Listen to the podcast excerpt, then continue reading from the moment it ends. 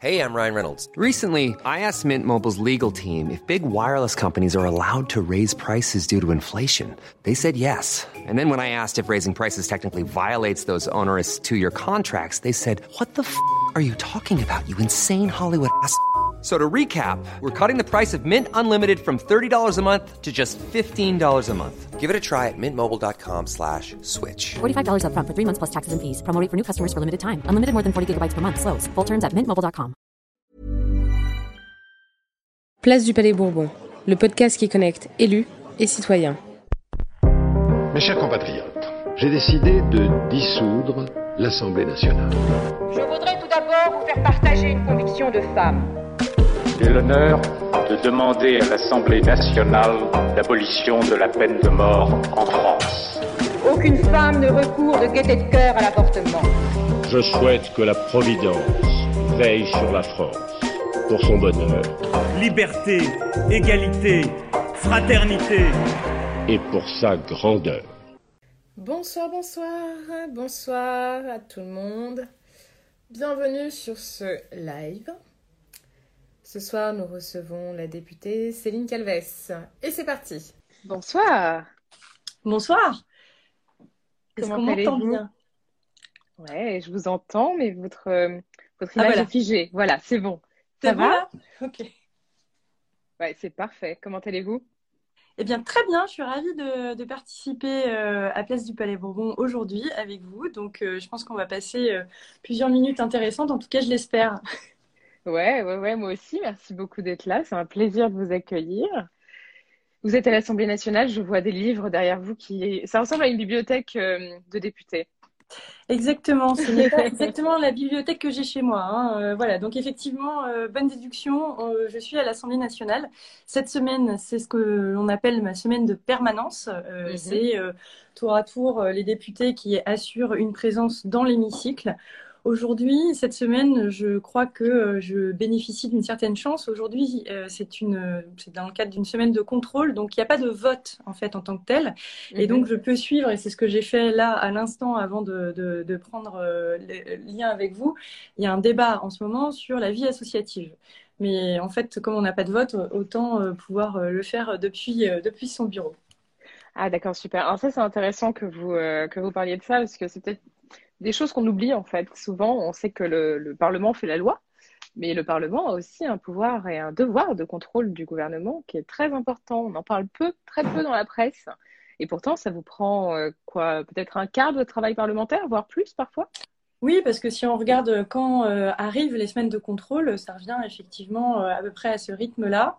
On a en plus que nous fournit au sein des commissions, et en tant que membre de la commission des affaires culturelles et de l'éducation, je dois dire que euh, nous sommes beaucoup aussi sur le travail de contrôle. C'est quelque chose que l'on fait euh, peut-être en majeure partie, contrairement à d'autres commissions qui ont des textes, que ce soit des propositions de loi ou des projets de loi très souvent, je pense euh, à Mhm. mes amis et commissaires aux lois, eh bien, nous, nous passons plus de temps sur le contrôle. Peut-être aussi parce que nos matières sont parfois plus réglementaires que législatives. Je veux parler du, de l'éducation notamment, où pour changer quelque chose dans l'éducation, tout ne passe pas par la loi. On va, faire le distinguo, on va expliquer, on va aller un peu davantage dans le détail parce que c'est aussi l'objectif de ce type euh, d'échange, c'est de pouvoir faire de la pédagogie sur la vie parlementaire et sur la procédure législative et réglementaire. Lorsque Madame Calves parle de euh, domaine réglementaire, c'est le domaine à travers lequel le gouvernement légifère. Ce sont des textes qui sont euh, pris par le gouvernement et donc là où le, finalement le, le, le, le Parlement n'intervient pas. Ça s'appelle le pouvoir réglementaire. Voilà, pour ceux et celles que ça pourrait intéresser. Super. Donc en ce moment, plutôt calme alors en ce moment ou comment ça se passe au- à l'Assemblée? Euh, plutôt calme euh, aujourd'hui par rapport à la semaine Mhm. dernière. La semaine dernière, euh, j'étais co-rapporteur d'une proposition de loi qu'on a votée vendredi. Ah. Et euh, voilà, en tant que, que co-rapporteur, ça a été intense ces dernières semaines. C'est une proposition de loi qui vise à démocratiser le sport en France. Alors Super, démocratiser, super actualité. Donc euh, très voilà, actualité qui, euh, qui résonne avec le fait qu'aujourd'hui, eh bien euh, beaucoup de pratiques sportives sont entravées par les conditions sanitaires, mais où on se mhm. rend compte aussi qu'on a besoin de sport, aussi bien dans son côté bien-être pour son corps. Quand on a mhm. été confiné, on s'est dit ah mais quand même c'est un peu voilà, on, on, se dit qu'on aimerait bien bouger. Parfois d'ailleurs certains ont pu découvrir les joies du jogging en cochant la case de la dérogation qui y a un an nous permettait d'aller euh, mettre le nez dehors, ben, c'était aussi les activités physiques. Ça a permis à certains de découvrir que c'était vecteur de mhm. liberté. Et puis le, lien social aussi qui existe parce que c'est vrai que quand vous faites une activité sportive dans un club, vous allez croiser des personnes que vous ne croiserez pas dans votre famille, que vous ne croiserez pas dans votre profession. Et donc on a plutôt intérêt à faire que ces clubs aient les moyens euh, les moyens d'accueillir cette diversité, parce que je pense que euh, sur le terrain, euh, les barrières sociales tombent. Et mhm. on a fait plusieurs fois l'expérience comme ça, donc euh, il faut pouvoir le faire. Donc cette loi, on l'a votée en première lecture à l'Assemblée nationale vendredi. Elle euh, propose de faire plus de liens entre le sport et l'école, entre le sport et les établissements sociaux euh, et médico-sociaux. Donc par exemple, que les personnes en situation de handicap ou les mhm. seniors dans les EHPAD, eh bien aujourd'hui les établissements auront une mission obligatoire de mettre à disposition des activités physiques et sportives. et puis toute une série aussi de mesures euh, sur la façon dont les collectivités locales peuvent euh, rassembler euh, autour d'elles tous les acteurs du sport et pas seulement les habituels. Mhm. Et puis euh, voilà, on aura aussi euh, à cœur quand on parle de la démocratisation du sport, c'est pas tellement. c'est intéressant comme terme quand même. Ah bah c'était justement sous une double euh, acception. Mhm. moi, je, pour moi, c'était très important parce qu'on savait qu'on allait avoir des mesures pour favoriser l'accès de tous au sport, mais aussi des mesures pour faire que les instances de gouvernance du sport au sein des fédérations, qui sont des organes très puissants, qui rassemblent des millions de licenciés, et eh bien que ça soit plus transparent, plus paritaire aussi. Euh, et, donc ça, c'est la vocation du titre 2 de cette loi. Et donc on s'est interrogé forcément en tant que parlementaire sur la manière dont on pouvait accompagner ces exigences. Forcément, ça nous fait réfléchir aussi sur euh, nos, euh, nos, caractéristiques de parlementaires. On s'est posé il y a quelques années la question du non-renouvellement, enfin du non-cumul de mandats dans le temps euh, des parlementaires. Ben là, voilà, on l'a mis aussi pour ces fédérations. On n'a pas réussi encore à le faire puisque euh, la loi constitutionnelle qui, euh, qui le conditionnait n'a pu aller à son terme. Hein, mhm. voilà, si on se souvient de juillet 2018. Mais là, on l'a fait. Donc, dans cette première lecture, maintenant, il faut que ça aille au Sénat et que ça puisse être voté dans les prochains mois.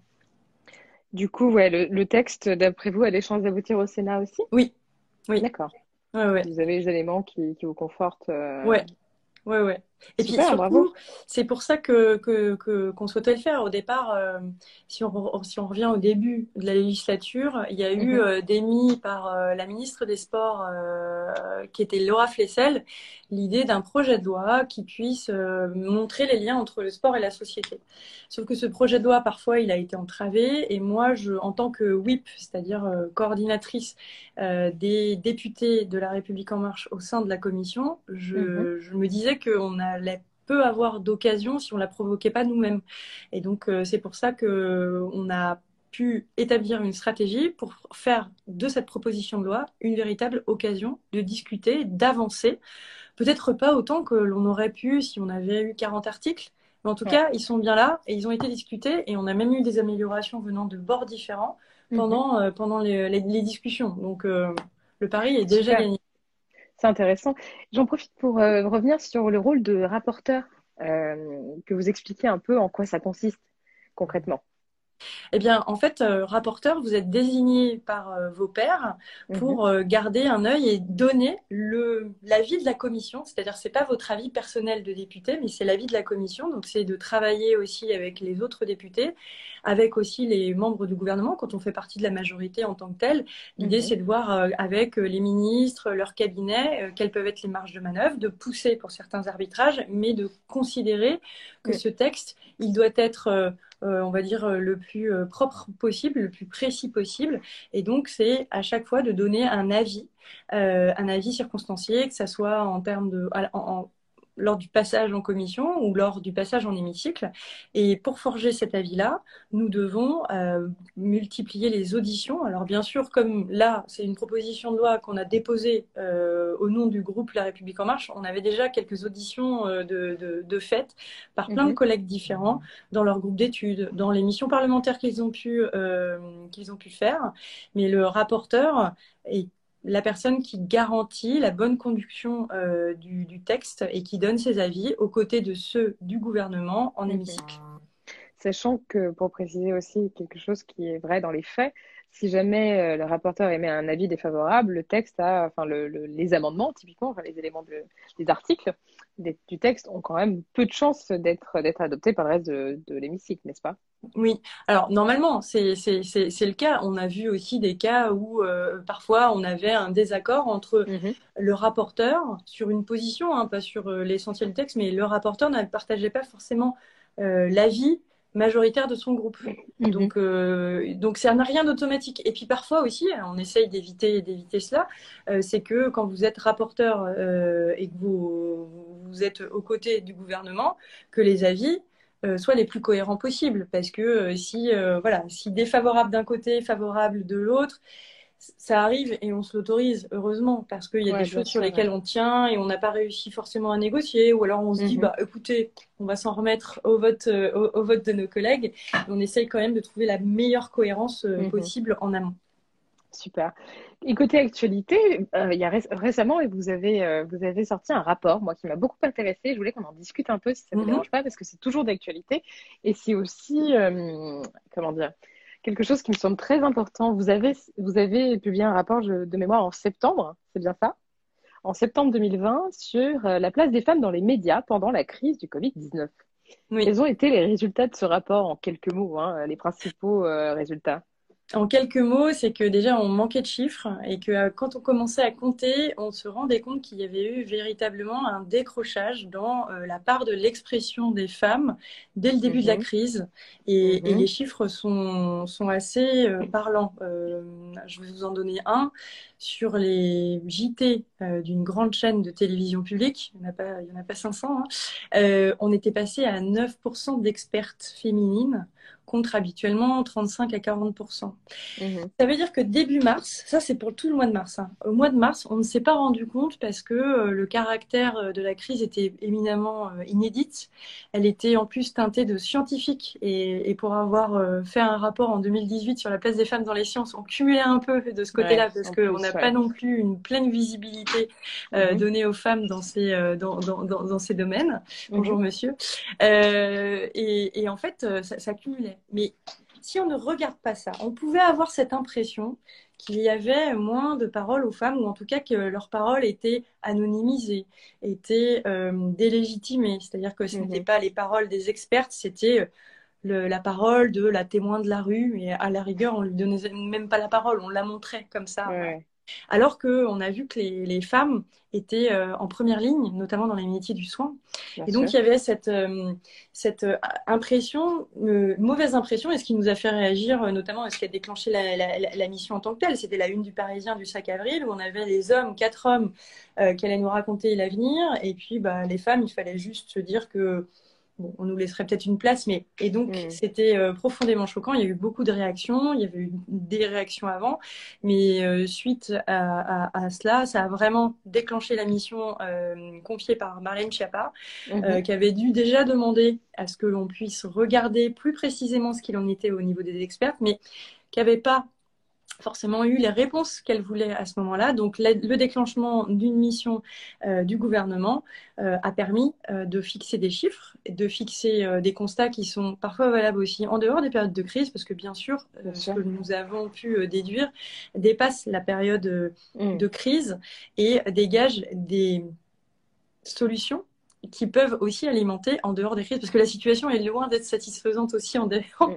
mm, en, hors période de crise. Bien sûr, c'est juste exacerbé pendant les crises, c'est certain, mais du coup, quelle est, euh, quelle, est, euh, quelle est la suite qui a été donnée à ce rapport après l'avoir présenté? Euh, actuellement, qu'est-ce qui se passe plus concrètement? Est-ce que ça a donné lieu à des mesures concrètes? Est-ce que ça va donner lieu à des mesures concrètes? Bientôt Oui, complètement, parce que l'idée euh, d'un rapport, euh, si c'est juste pour faire un constat, c'est un peu compliqué, et si c'est juste pour avoir des préconisations qui restent lettres mortes, c'est compliqué et c'est très décevant. Là, on avait des préconisations qui s'adressaient aussi bien aux institutions, euh, mhm. donc le gouvernement, mais aussi des autorités administratives indépendantes, comme le CSA, qui fait un travail depuis des années sur la question également. on s'adressait aussi à des préconisations en rapport avec les médias, hein, à la main des médias eux-mêmes. Mhm nous avions aussi euh, ainsi comme ça 26 préconisations. Alors des euh, premières, euh, des premières préconisations ont été très rapidement mises en œuvre. C'est notamment le fait de pouvoir soutenir l'initiative du guide, des, enfin de l'annuaire des expertes, les experts.fr, mhm. qui, qui existe euh, dont parfois les journalistes avaient honte de dire qu'ils l'utilisaient parce que parfois pour certains journalistes il était mieux vu de dire que c'était dans leur carnet personnel qu'ils avaient trouvé euh, voilà ces experts. Euh, en tout cas, on a, vous, voyez, vous, voyez, ce que je veux dire.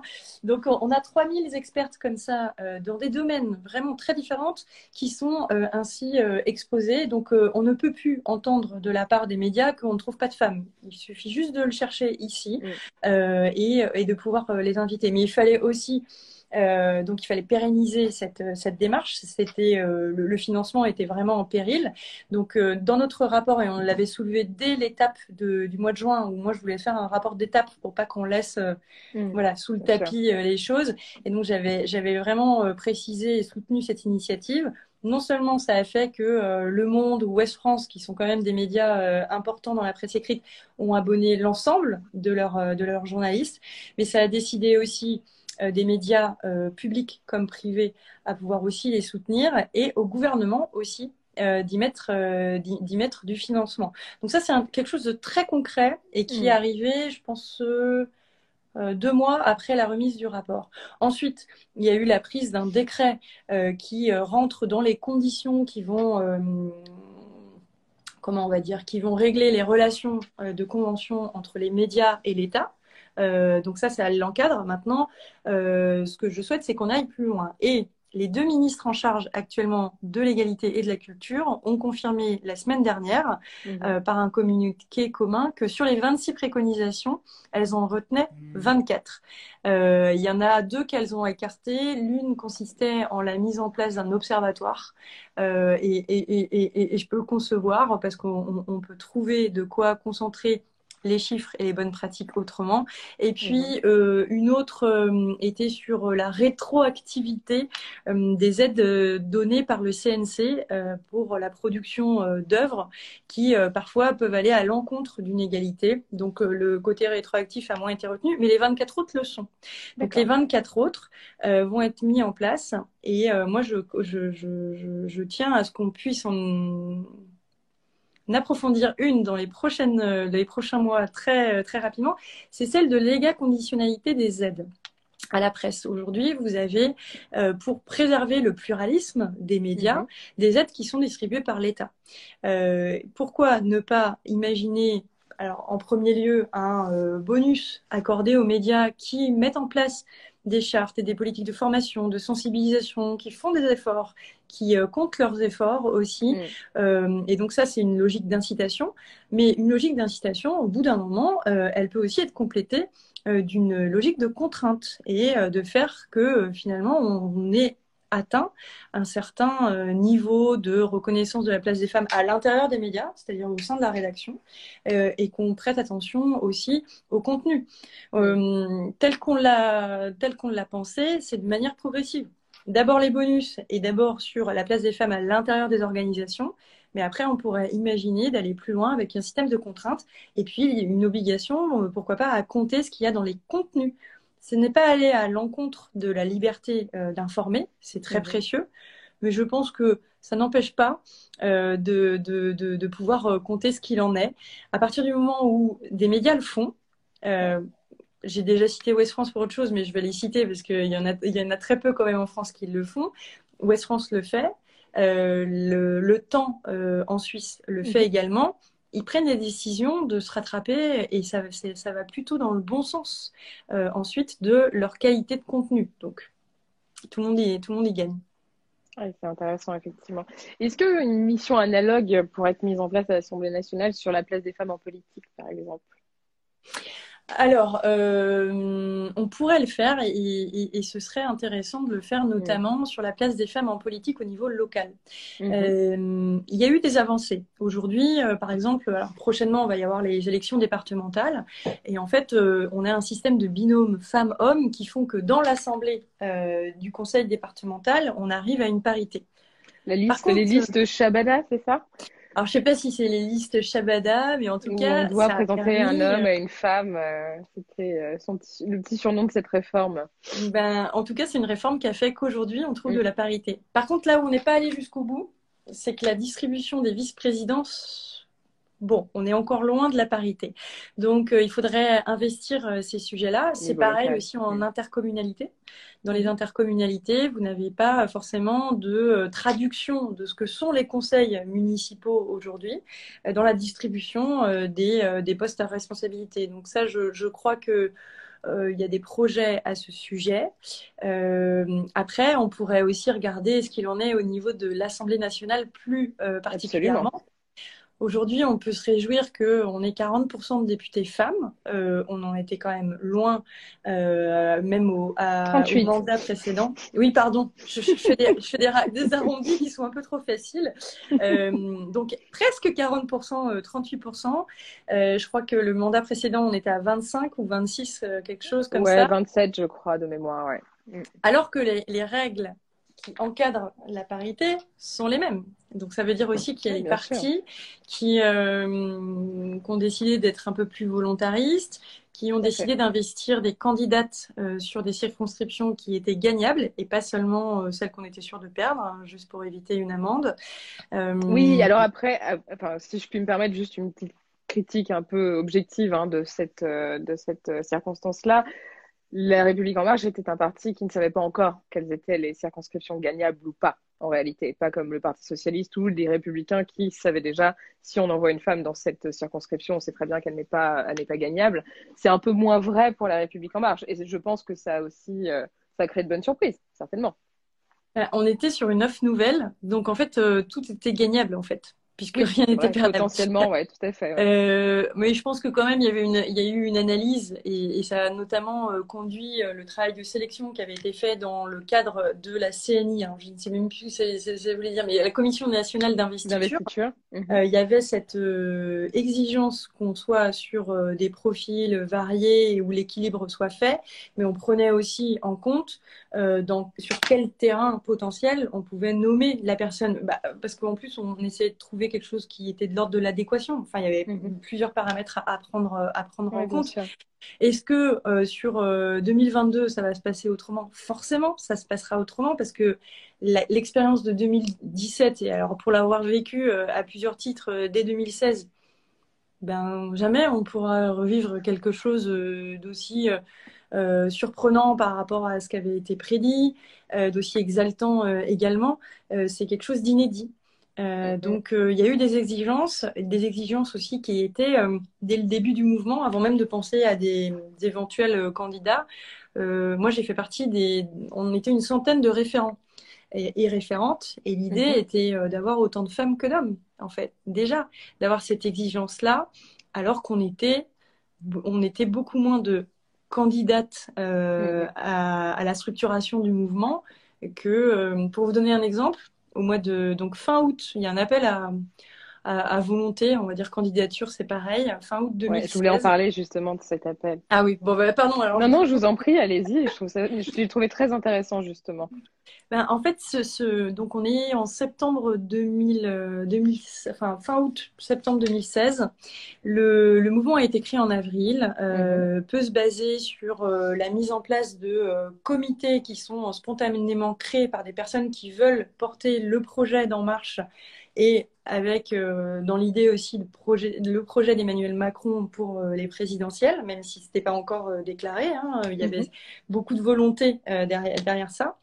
eh bien, il, y a eu 10 000 réponses. On ne savait pas pourquoi. Enfin, c'était aider à la structuration du mouvement. Donc, c'était un mouvement qui était en création. Il n'y avait pas de poste, il n'y avait pas d'habitus de, créer. Mhm. Sur les 10 000 réponses, il y avait uniquement 1000 réponses femmes. Et pour autant, il fallait aller euh, trouver euh, autant euh, de femmes que d'hommes à monter des comités, à prendre le rôle de référent au niveau départemental ou comme moi au niveau d'arrondissement. Enfin, c'était, on ne savait pas où on allait.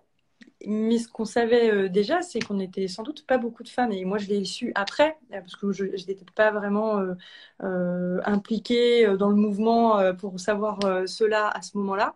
Mais par contre, euh, on nous a dit que euh, le rapport de 1 à 10 était compliqué. Quand on appelait en plus les femmes qui, qui avaient candidaté, quand on leur expliquait qu'on aimerait bien leur confier le rôle de référent et qu'il y avait derrière ça un travail de coordination des différents animateurs de comités sur un territoire, qui aurait un lien avec euh, les élus locaux, parce qu'il fallait aussi se dire qu'il y avait des parrainages à récupérer.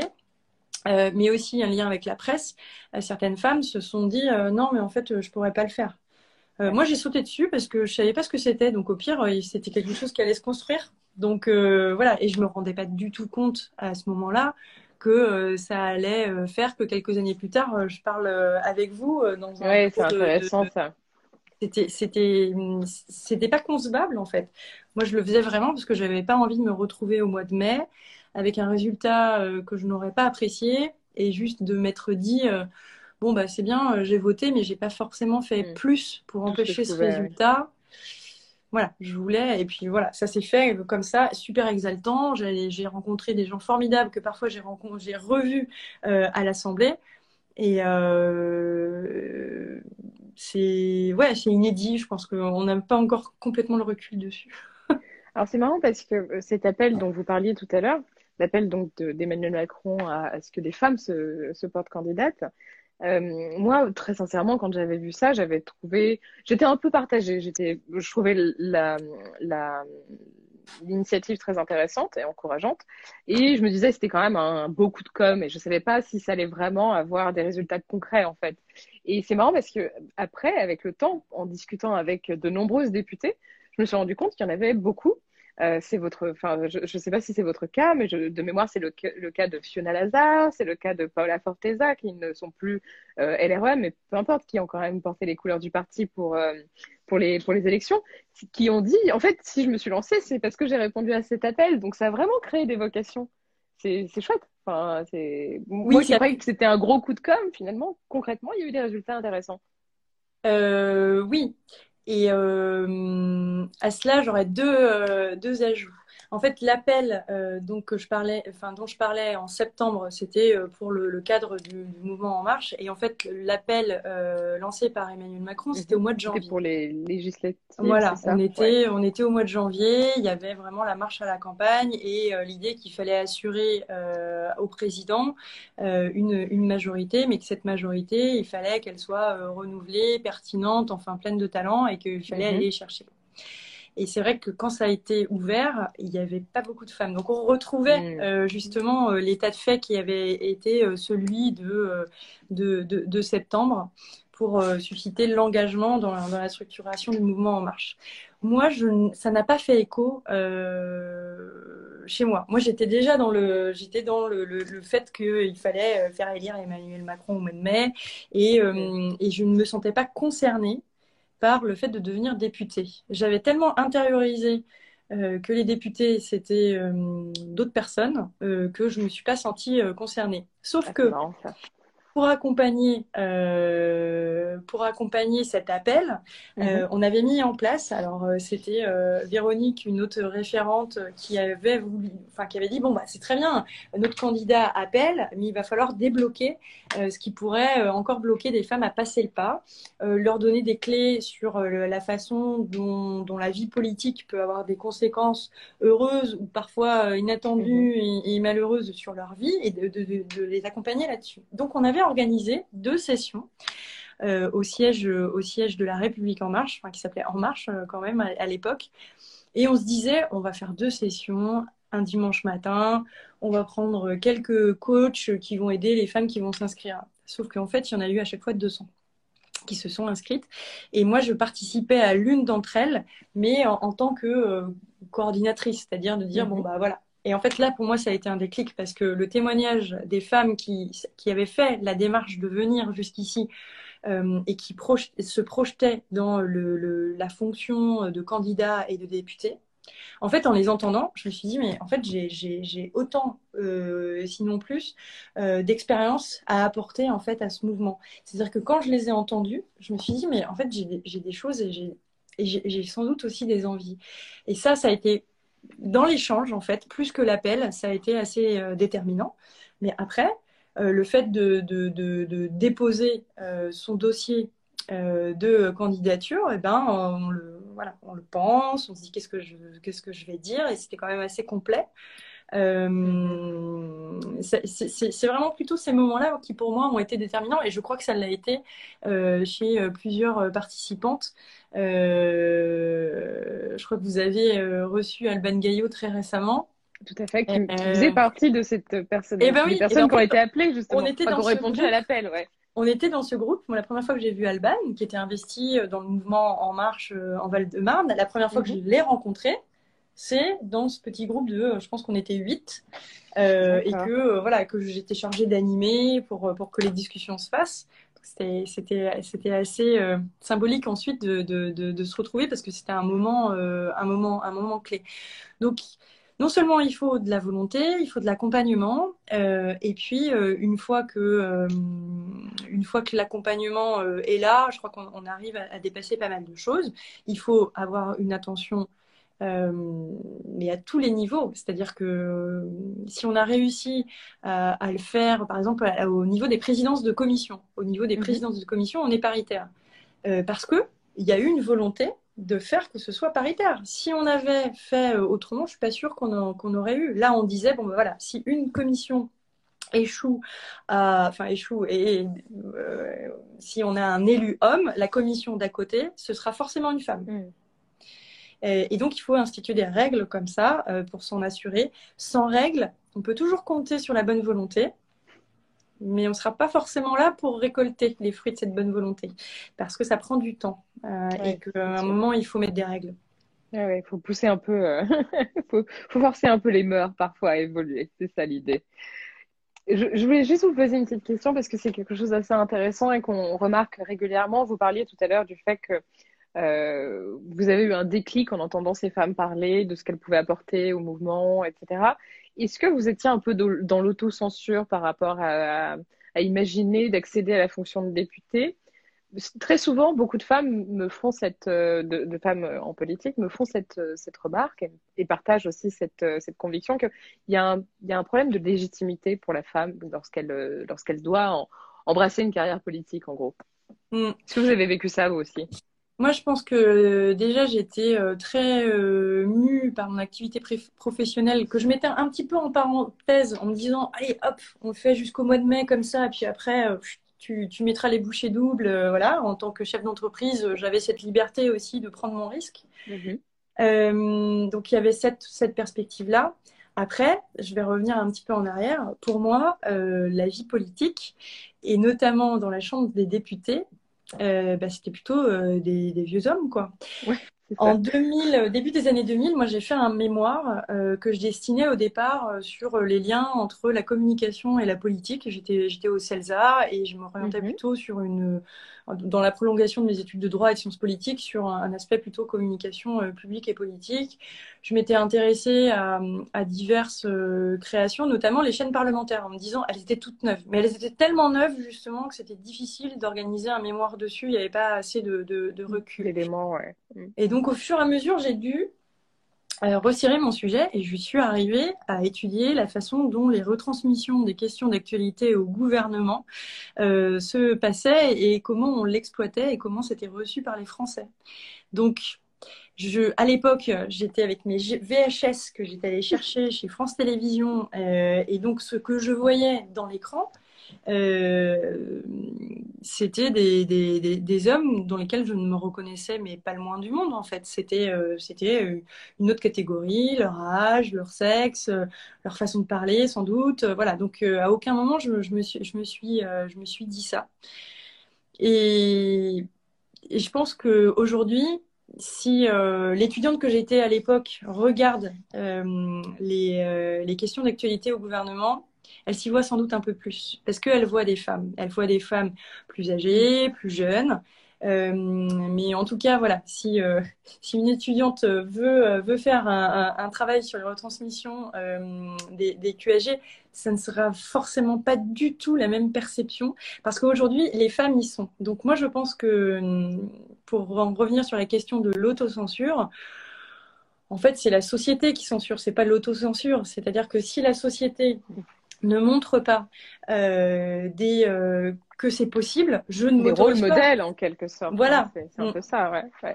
Et ça, c'est partout. Et c'est pour ça que le travail sur les médias et la représentativité des femmes dans les mm, médias mm, est très importante parce que c'est dans, les, dans la façon dont on va voir les femmes les femmes artistes, euh, les femmes politiques, les femmes scientifiques, euh, d'offrir en fait un panel de choix pour, euh, pour les femmes. Et, et, pour moi, les médias euh, en sont un, quel qu'il soit, hein, traditionnel, pas traditionnel, etc., euh, jouent un rôle déterminant. Parfois, on a certains médias qui m'ont dit oui, mais vous comprenez, dans, ce, dans cette sphère-là, euh, bah, le pouvoir est aux hommes, donc euh, bah, du coup, euh, bah, je montre des hommes. J'ai dit, mais en fait, vous ne faites que refléter une inégalité. Vous devriez aussi ne, ne, pas nier l'inégalité, et montrer qu'il y a aussi des personnes qui ont besoin qu'on les encourage en leur donnant un peu de lumière, en leur montrant, en montrant aux autres qu'elles ont de la valeur. C'est aussi votre boulot, c'est de refléter ce que la société n'arrive pas encore à faire aussi. Et ça, c'est très difficile. Hein. C'est marrant, je partage avec vous une information que, que Manon Aubry a partagée sur euh, le podcast, l'autre podcast euh, Popol, où vous interviendrez bientôt d'ailleurs. elle, nous, elle nous disait que pour euh, la semaine de la journée des droits des femmes, ils avaient décidé donc au sein de la France Insoumise de n'envoyer que des représentantes dans les médias pendant toute une semaine. Et eh bien le résultat, c'est que euh, la, part de visibilité de la France insoumise dans les médias a été divisée par deux. Il y a eu deux fois moins d'invitations. Du coup, au lieu d'inviter quelqu'un de la France insoumise, ils sont allés inviter quelqu'un d'autre, au lieu d'inviter une femme, parce qu'ils voulaient bah, les poids lourds. Euh, c'est quand même dingue, quoi. Mm.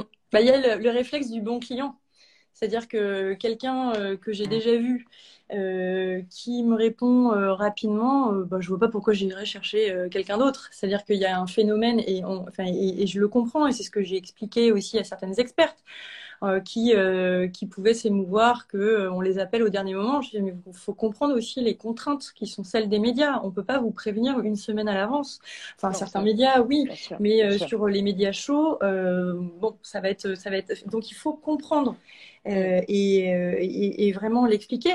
Mais il faut aussi inviter les programmateurs, les journalistes, à dire c'est pas possible, renouveler votre carnet. Enfin, vous n'allez pas me dire que euh, ah bah oui, mais lui, je sais qu'il est toujours là, et puis il commande tout, donc c'est bon. Ah bah super.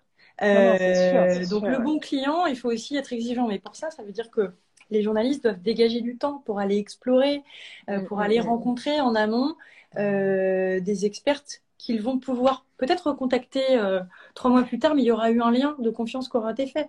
Moi, je, je effectivement, euh, quand on m'appelle et on me dit bon, c'est dans dix minutes euh, pour parler de je ne sais pas, mais venez, ben franchement, j'ai autre chose à faire, quoi. Enfin, vraiment, c'est pas.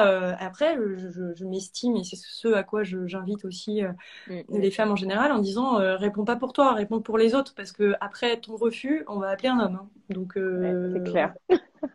faut essayer de choper la place quand on peut. En gros, c'est ça, s'imposer un peu dans le décor. Quand on le peut, comme on le peut, c'est clair. C'est bien, c'est bien résumé. on peut parler de vous un peu, Céline Calvet, s'il vous plaît? Ouais, bien sûr. Je voulais connaître votre histoire un peu, savoir ce que vous faisiez. Enfin, on a compris un peu comment vous aviez, euh, vous aviez accroché à la République en marche et vous aviez développé le projet euh, pendant, enfin, de manière un peu consubstantielle à la création du, mouvement, hein, si j'ai bien compris. Qu'est-ce que vous faisiez avant ça? Et donc avant ça, donc j'avais fondé ma société de conseil en communication.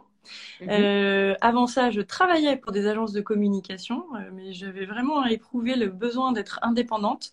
Je pense que ça m'a permis aussi de mieux concilier la, la, construction de ma famille. Je pense que j'aurais pas j'aurais pas été aussi zen et en tout cas maître de mes choix si j'avais été en agence.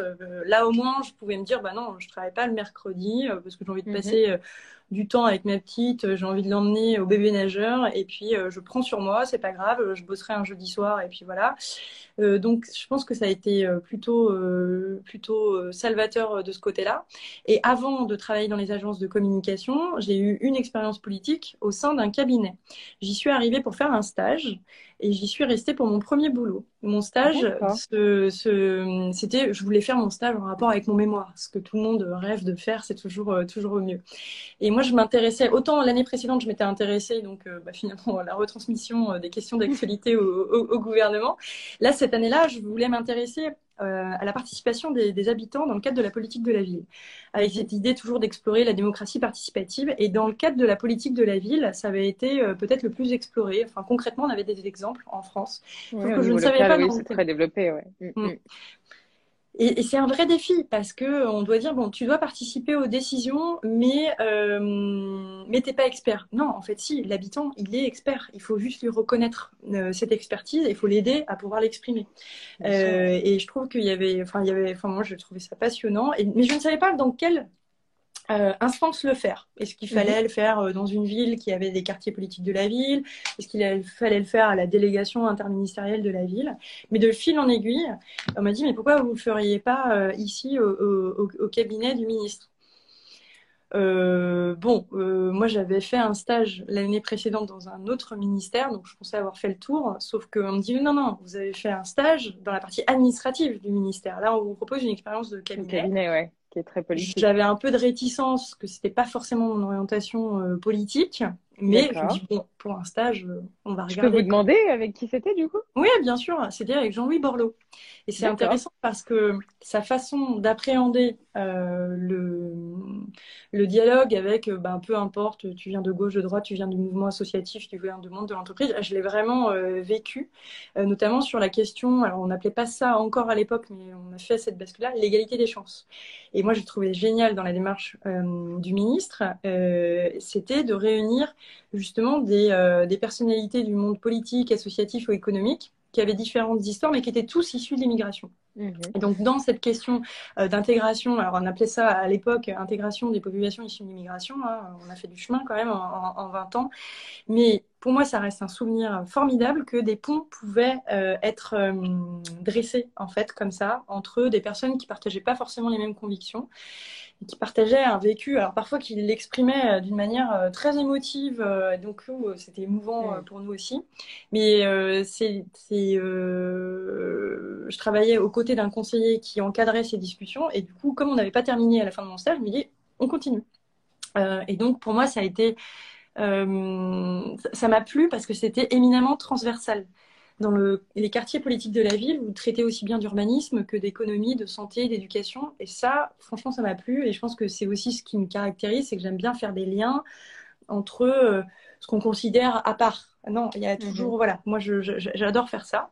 Euh, donc ça, ça a été une expérience, sauf que je me suis rendu compte que par contre, il y avait un domaine dans lequel je ne connaissais rien du tout et qui me manquait, c'était l'économie. Il me manquait clairement un bagage euh, économique. Et donc, c'est pour ça que je suis allée dans le domaine de la communication. Et là, ça a été une vraie plongée dans le monde de l'entreprise qui n'était pas du tout, euh, pas du tout ce que je connaissais, même familialement. Et en fait, quand vous êtes dans une agence, euh, et que vous êtes sur différents dossiers, bah, en fait, vous basculez d'une culture d'entreprise à une autre. Vous pouvez être dans l'industrie, puis ensuite dans les mhm. services. À un moment, vous allez travailler pour une fondation, et ça vous fait une mise à jour et une vraie gymnastique euh, intellectuelle, moi qui m'a plu. C'était euh, éreintant sur d'autres choses, mais intellectuellement, je n'ai jamais eu à ce moment-là l'envie de reprendre mes études. J'étais en études permanentes. Euh, et sur des enjeux qui étaient stratégiques, euh, comprendre comment euh, la communication financière doit être pesée, comment les RH prennent en compte la diversité. Je pense que ça fait partie de mon parcours et de ma manière d'appréhender aussi maintenant les choses. Parce que j'ai vu comment au sein de l'entreprise et, au sein d'entreprises qui étaient assez en avance sur leur temps, comment ça se traduisait. Euh, comment c'était euh, joué aussi sur la valeur même euh, de l'entreprise, de ses talents. Donc, donc voilà, donc ça c'est, on va dire, professionnel.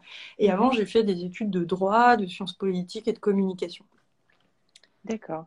Donc maintenant, député, Quel est votre plus grand combat en tant que député? Plus grand combat, alors c'est assez généraliste, ça va aller dans, dans le sens du transverse, c'est l'émancipation. C'est en gros le grand combat que euh, je sois euh, née ici, euh, née femme, née homme, que je sois de telles conditions sociales que je puisse avoir le choix. Et pour avoir le choix, il faut déjà qu'on me l'éclaire et qu'on me le rende possible, c'est-à-dire qu'on ne me met pas dans des cases. Et donc c'est pour ça que je me suis euh, euh, inscrite dès le début du mandat dans cette euh, commission qui est celle de l'éducation, de la culture, de la vie associative, du sport et de la recherche, parce que pour moi, ce sont les clés. Enfin, moi, j'ai eu à cœur euh, toute ma vie d'essayer de construire mes choix et justement de ne pas être dans un certain fatalisme. Moi, je me souviens que les premières fois où on m'a parlé euh, de Bourdieu et on m'a parlé d'une assignation euh, comme ça à résidence et la reconduction et la reproduction de, de, différences sociales, j'étais au collège et je me dis non, c'est pas vrai, c'est pas possible en fait. et donc ça a dû faire naître une envie que non, tout soit pas écrit en fait. Euh, et donc, si c'est pas pour moi, ça ne doit pas l'être non plus pour les autres. Donc, c'est pour ça que moi, l'éducation, euh, je m'y intéresse beaucoup. Peut-être aussi parce que mhm. j'ai une maman euh, anciennement institutrice. J'ai baigné aussi dans ce profond respect de l'école. Oui, bien sûr, et de, l'école républicaine. Ouais. Oui, avec un, avec un, goût pour, pour l'école républicaine qui, qui, doit jouer son rôle mhm. d'émancipation, mais aussi de cohésion. et donc, je suis très attachée à ça. Euh, ça, ça, ça, détermine effectivement. Donc c'est un combat qui est pas précis. On pourrait se dire que euh, j'ai des collègues euh, députés qui, qui, qui, se font dans la précision. Moi, ça ne me, ça ne me ressemble pas. Par contre, j'essaye à chaque fois de, de, l'insuffler. Je suis membre de la délégation droits des femmes. On a parlé des travaux, par exemple, sur la place des femmes dans les médias ou la place des femmes dans les sciences. Eh bien, à chaque fois, c'est d'essayer d'élargir de, le spectre. Quand on, m'a proposé de, faire cette mission euh, sur la place des femmes dans les, dans les sciences, on m'a dit, bon, euh, ça, va, euh, ça va porter sur l'enseignement supérieur et les carrières scientifiques. Oui, mais je, non, on va pas s'arrêter à là, on va remonter un petit peu en amont. Et c'est, c'était pas forcément la volonté au départ, mais en mhm. fait, on l'a fait quand même. Et on est remonté jusqu'au premières années d'émancipation, de, vecteurs d'émancipation. Et une des recommandations, c'était notamment d'encourager à la représentation mixte des jouets, notamment les jouets scientifiques. Euh, et, je suis contente parce que ça, c'était euh, une, une des 23 recommandations de ce rapport et ça a été mis en place l'année dernière par Agnès Pannier-Runacher qui a réuni euh, les fabricants, distributeurs et publicitaires du monde des jouets pour une charte où ils s'engagent à pouvoir décliner euh, eh bien, le fait qu'il n'y ait euh, pas une version euh, fille, parce que ce serait qu'une, qu'un jouet pour les filles, mais vraiment de, travailler à cette mixité. Et, ça, pour moi, c'est très important. Peut-être que je suis nostalgique mhm. des jouets, j'ai beaucoup joué. mais je pense que j'ai joué aussi bien avec des voitures qu'avec des poupées Barbie. Donc voilà, il faut s'aménager tout. et donc c'est ça qui me caractérise, c'est d'essayer d'aller remonter un peu aux racines euh, et de faire que les gens aient le choix. Ouais, super, c'est vrai, c'est un beau combat, bravo, c'est intéressant aussi. Des, des regrets peut-être depuis que vous êtes élu euh, des regrets, je pense que euh, je, je, ne ferai pas le début de mandat de la même façon de, que ce que j'ai fait. Je pense que aujourd'hui, je, je, sais peut-être plus aller à l'essentiel euh, et mhm. je, je mesure que j'ai pu euh, consacrer du temps à des choses peut-être où je me dirais bon c'est bien c'est sympa mais c'est pas forcément euh, complètement le plus efficace. Peut-être que aujourd'hui je me je, je, je n'appréhenderai pas les mêmes la même façon. Et d'ailleurs ça a évolué pendant le mandat hein, parce que je, on n'attend pas cinq ans pour se dire ah je ferai autrement. Mais je pense que effectivement ça on se dit bon comment comment je peux orienter euh, mon action d'une manière euh, plus efficace. Euh, on évolue et heureusement, mais pas tellement de regrets parce que l'opportunité quand même de devenir député de notre nation est quand même assez rare. On n'est pas non plus des milliers et des milliers. donc c'est un véritable honneur. Euh, le, le, fait de, de, pouvoir être comme ça euh, en, en, en, véritable contact avec la société, euh, c'est intéressant. Et puis surtout de la changer, c'est encore plus intéressant. Donc, donc il n'y a pas de regret. Je suis assez fière d'avoir pu travailler sur des sujets qui me tiennent à cœur, mmh. sur de l'égalité non, euh, voilà, je, pense que c'est plutôt ça, c'est de se dire ah peut-être que j'aurais perdu moins de temps au début du mandat euh, en allant tout de suite à ça c'est efficace, c'est essentiel, on le fait. Dernière petite question si vous le voulez bien. Quel est votre objectif d'ici à la fin de ce mandat? Euh, D'ici à la fin de son, bah, d'être en capacité de me représenter et de gagner. Ah, j'allais vous poser, c'était la dernière question.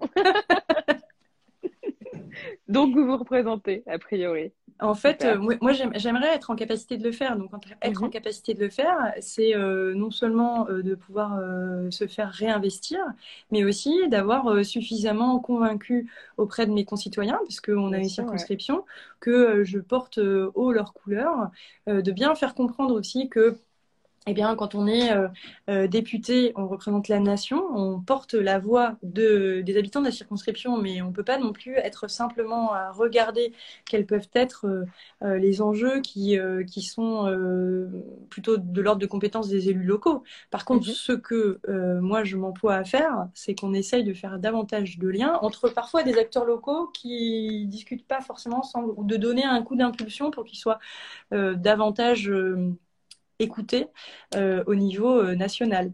Et donc, c'est des problématiques euh, d'aménagement mm-hmm. dans le cadre du Grand Paris. c'est le fait d'attirer l'attention du ministère sur des bijoux du patrimoine qui sont encore ignorés. Enfin voilà, c'est aussi, c'est aussi, c'est aussi ça. Donc, il faut le faire, il faut le faire savoir. Et, et pour moi, c'est l'objectif. Super. Merci beaucoup, Céline Calves, pour cet entretien très Merci. très riche. Et peut-être à bientôt. Mais à bientôt sur Popol déjà. Voilà. Et euh, très belle soirée. Merci, beaucoup, d'être venu nous, nous, parler un peu de vous et de, de, votre parcours, de votre actualité. Et à très vite. Avec plaisir. Merci. À très vite. Au revoir. Bonne soirée. Merci. C'était Place du Palais Bourbon. Merci de nous avoir écoutés.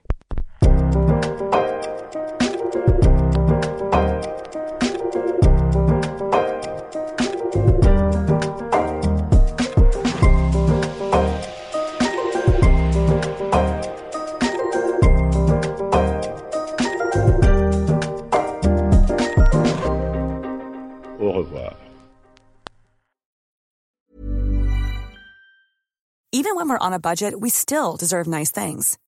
Quince is a place to scoop up stunning high-end goods for 50 to 80% less than similar brands.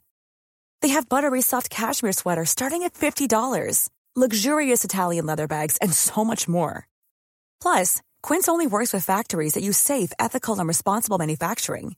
Get the high-end goods you'll love without the high price tag with Quince.